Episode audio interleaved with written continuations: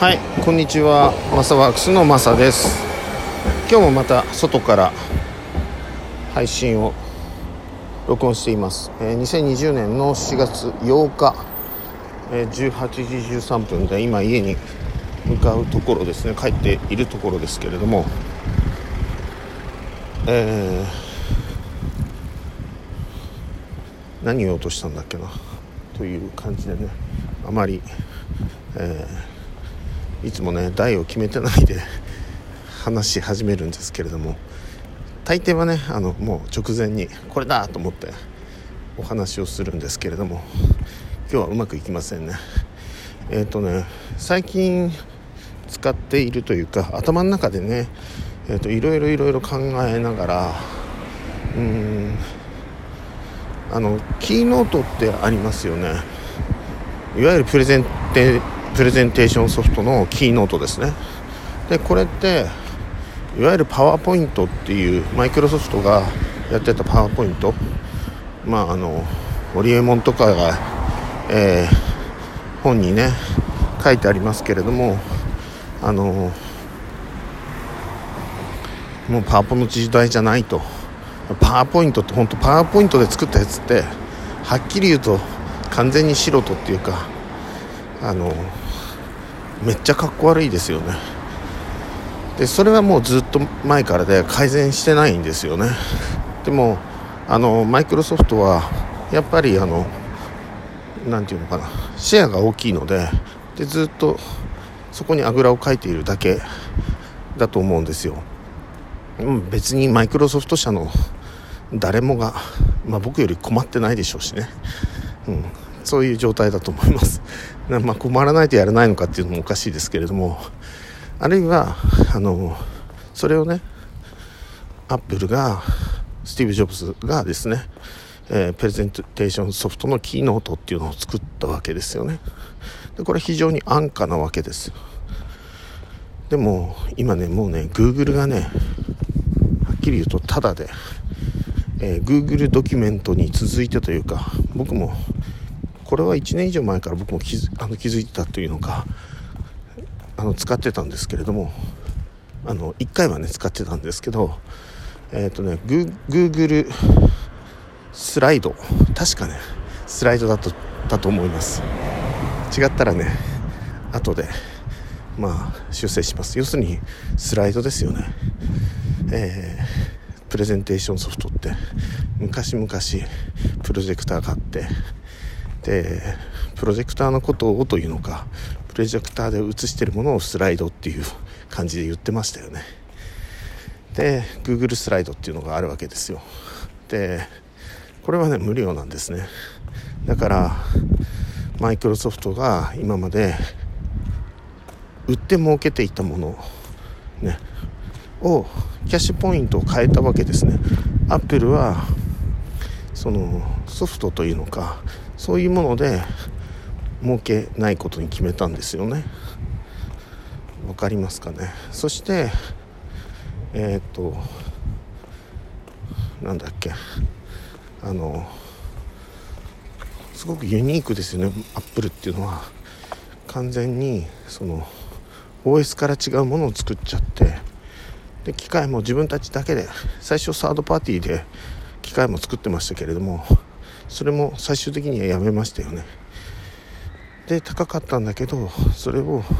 安めにしてそしてそのうんまあデザインですよね。デザインに特化するということで、まあ、安くしたものを今度はただ Google はねそれよりもっとシンプルなものを、えー無料でやっちゃったっていうことで、まあ、どちらかというとうんアップルを使ってる人はキーノートを使い続けたいというふうに思うとは思うんですけどでもこれはね Google がねあのもう Google はもうアップルユーザーも受け皿にしてますから、うんあの別にコンピューターがどうのこうのってコンピューターでコンピューターではなぜか Google 負けてるんですよね、うん、なのでまあ住み分けはできてると思うんですけれども今は Mac でキーノとかあるいは Mac でもっと単純でシンプルなしかも使い勝手のいい Google スライドっていう形に変わってきたなとかってあのこうそうなっていくんだなっていう、うん、おそらく Google スライドぐらいの程度のものを何て言うのかなそれぐらい機能を落としてキーノートアップルがキーノートのもっとシンプル版っていうのか Google スライド程度版のものをあの機能ってそんなたくさん使わないんです使えないんですよね。なのでそういう形にもなっていくかなというふうにあの思っています。で機能は少ないんだけどあの用途が機能が少ないといろんな用途に使えるというあの利便性というのかそういうものがあるんですよね。なのでおそらくはその Google スライドみたいな形で、えー、いわゆるプロンプター的なね使い方ができたりだとかあのちょっと今僕の頭の中でねプロンプターっていきなり出てきちゃったんだけどあの皆さんとねやろうとしてることがちょっと違うからそれはちょっと意味が分かんなかったと思うんですけれどもプロンプターっていうのはあのなんだろう偉い人とかがその講演とかで喋る時にあのなんか透明なプラスチック板みたいなのをあの前に置いてそこに喋る言葉が映るってやつですよね。でどんどん流れていくっていうやつで。例えばなんだろう。アカデミー賞的なグラミー賞的ななんかそういう発表とかでもあのちゃんと後ろの方にプレゼンターとかが言う言葉が映ってるというね。例えばそのプレゼンターはマイク・タイソンとかね。マイク・タイソンなんてそんなスピーチは専門じゃないから喋れないじゃないですか。でも大きく出てくるんですね。なんかみんなこんにちは元気かいみたいなのがあの流れてくるということですね。でその速度合わせてあの喋るのがプロンプターですけれども今ほんと喋りが下手な人たちも例えばスマホスマホでえっ、ー、とね何て言ったかなビッグ U だったかな。ちょっと名前は忘れてしまいましたけれどもスマホ用のスマホでそのビデオを撮るときに、えー、プロンプターがスマホの画面に流れるっていうあのそういうものもありますね。で5分以下のスピーチであればあの無料で使えるっていうのもあるんですよ。これもいいかなって僕は思ってますよね。あの皆さんが使うのね。僕も1回は使ったことあるんですけど僕の場合はなんかそのことでいろいろやってるよりもあの自分で喋った方がいいという普通に。ということに気がついてどうせやるんであればどちらかというとその今スマホでもできるようになりましたけれどもえっとストリームヤードヤードストリームだっけ？あのヤードっていうのは庭っていう意味ですよね。でストリームっていうのはストリーミングっていうのはライブのことを言うんですけれどもそのストリームヤードでヤードストリームかな？ちょっと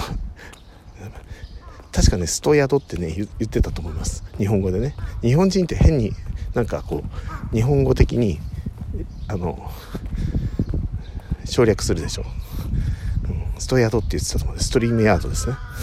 うん、だからストリームする庭ですよね。そう今自分で覚えてるのね。意味がないと覚えられないでしょ人間って。ということでそのストリームヤードで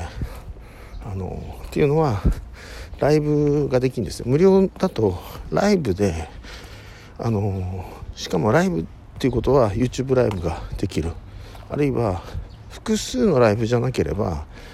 えっ、ー、と Facebook 自分の個人ページでもあるいは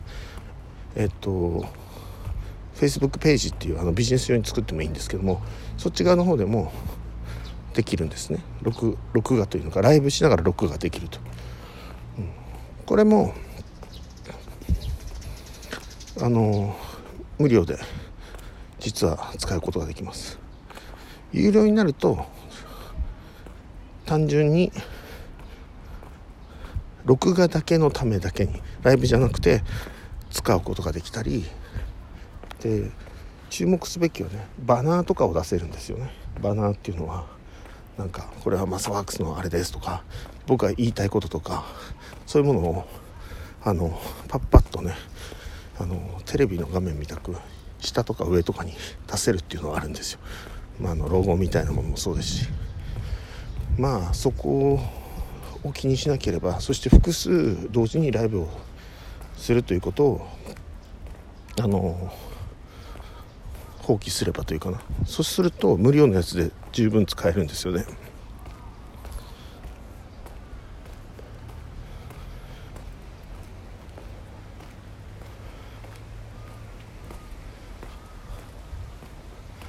なんかあの僕はそういうツールみたいなのを何だろう。使えなくても本当はねそれを直線的にパンパンパンパンって使っていくのがすごくいいと思うんですけど使えなくてもあこういうのあるんだ。こんな風に使えるんだ。えじゃあこんなこともできんな。みたいなのをもう思ってはやめ思ってはやめやめっていうのは頭の中でね捨ててまた思ってはやめっていうことをすごい繰り返してでなんかこう洗練させていくっていうのかシンプルにしていくんですよね。そうすると自分の中であのポンとやりだした時になんかスムースにいくというのか前も何ていうえっ、ー、とやつだったっけあれ、えー、V ブリューっていう VREW っていうブリューっていうえっとあれは iPhone 用だけなのかな。今ね PC もできたと思います。iPhone も PC もできたと思いますけどブリューっていうのは、えー、自分で動画を撮ります。そうするとそれをえーと、そのサイトにアップロードするだけでないしは、まあ、感覚としては、えっと、アプリでその動画を選ぶと字幕ができるってやつですね。そしてその、えっと、ダウンロードする必要ないのでそのアプリの中であダウンロードはする必要あるか。スマホの場合はね、うん、でもそこであの構成ができる構成っていうのかな。いわゆる編集ができるんですね。えっとって言ったところをポンって切ってあの切ることもできるんですね。えっとっていらないと思ったら切ったりとか。それからえっとこんにちはとかって言ってる時にこんちくわって書いてあったとしたらこんにちはっていうふうに直す、こんにちはみたいな。だらこんにちはになるけど一応僕としてはこんにちはって言いたいのでこんにちはって文字に直したりできるわけですね。でその後ちょっと例えば2秒とかね。あの開くじゃないですか。そうするとその空いたところがなんとなく点々点とここ空白ですみたいな感じで出てくるのでそこをあのゴミ箱マーク削除ってやるんですね。そこを選択してポンって。すごい簡単なんですよ。ただ単にそこを手でタッチしてポンってあのゴミ箱マークを押すっていうのか。そうするとそこなくなるんですよ。だから例えば録音が「こんにちは。マサワークスのマサです」っていうふうに「こんにちは」と「マサワークスのマサです」の間が空いてるとするじゃないですか。ただ多少まあ YouTube 全部今そうなのでそんなに不自然にはならないんですけどもくっつくんですね。なので「こんにちはマサワークスのマサです」みたいな感じで今ちょっと不自然さを今出しましたけどそんな感じが出たりするんですよね。でこれから本当にその今僕がやってる今説明してるのはブリューっていうのでそれで一つアップロードができる。あの YouTube って編集がすごく嫌なんですよ。なのであのでもで僕は別に YouTuber になりたいわけじゃないわけですよね。だからクオリティはいらないんだけれどもでも今度は何が何がいろいろしたくなるかっていうと例えば顔を出す出してない時に今度はスライドみたいのを使えるようになったりする。さっき言ってたスライドですよね。そうするとあの Google スライドを使いながらえー、っといわゆる今画面録画できるじゃないですか。そして録音も当時できますよね。そうすると僕自身はまずはスライドを作った後に、えー、iPhone のあるいはスマホの、えー、画面録画というものをで音声を拾うってやつですよね。音声を音声なしと音声ありのがあると思うので音声ありのものをあの選択して録画できる状態にしときながらそのスライドを説明するっていうことですね。で、まあ、自分のしゃべりともちろんシュッシュッとねあの変えていけばいいわけですから自分の指でスライドさせていくとあのできるのででその後にそのできた、えーと、録画された、えー、ビデオをブリューにアップロードすると喋ったことまで実際に喋ったことができるわけです。そうするとあの一応スライド形式で今何を喋ってるのかというのか大まかなポイントとかあるいはそのイメージみたいなものがと僕の説明声の説明そしてその字幕が出てくると。そしてもう一つはスライドなのであの何秒何秒というのか多分0.5秒とか1秒ぐらいずつの、えー、そのなんだ、えー、間？間が空いたところをこう切っていくわけじゃないですか。詰めていくわけじゃないですか。そうするとそれが別に不自然にならないですよね。今度スライドだけなので。であとはいわゆる必要なのはいわゆるサムネイルってやつですよね。サムネイル。サムネイルっていうのはその表紙みたいなやつですね。わかりますかね？あの映ってるビデオじゃなくてビデオが静止してパッて出てきてる時になんかあの太字でねゴシックでなんか気候の奥義みたいなやつとかあるじゃないですか。あれをサムネイルって言うんですよね。だからすごくあのそういうものであこうやったらこれができるなとそうすると今まですごく難しいと思ってたものがもっと簡単になる。で後からそこにそのコンテンツをはめていくというか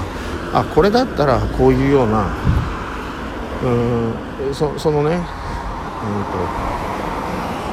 編集をするのもやっぱりね3分とか4分ぐらいのやつの方がいいんですよ。すごい簡単なので。そうするとその34分ぐらいをめどに、えー、やるとブリューであの編集する時も非常に簡単になるのでそうすると量産ができるかなっていうふうに思うわけですね。そうすると一つのあのアイディアが出来上がるというのかアイディアっていうのかストリームストリーム流れが一つできるっていうことですよね。うん。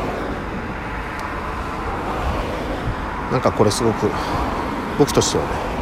えー、自分の今の考えをまとめたっていう感じですけどいつもそうですけどね、うん。えー、そんな感じで、えー、終わりたいと思います。もう家近いのでねありがとうございました。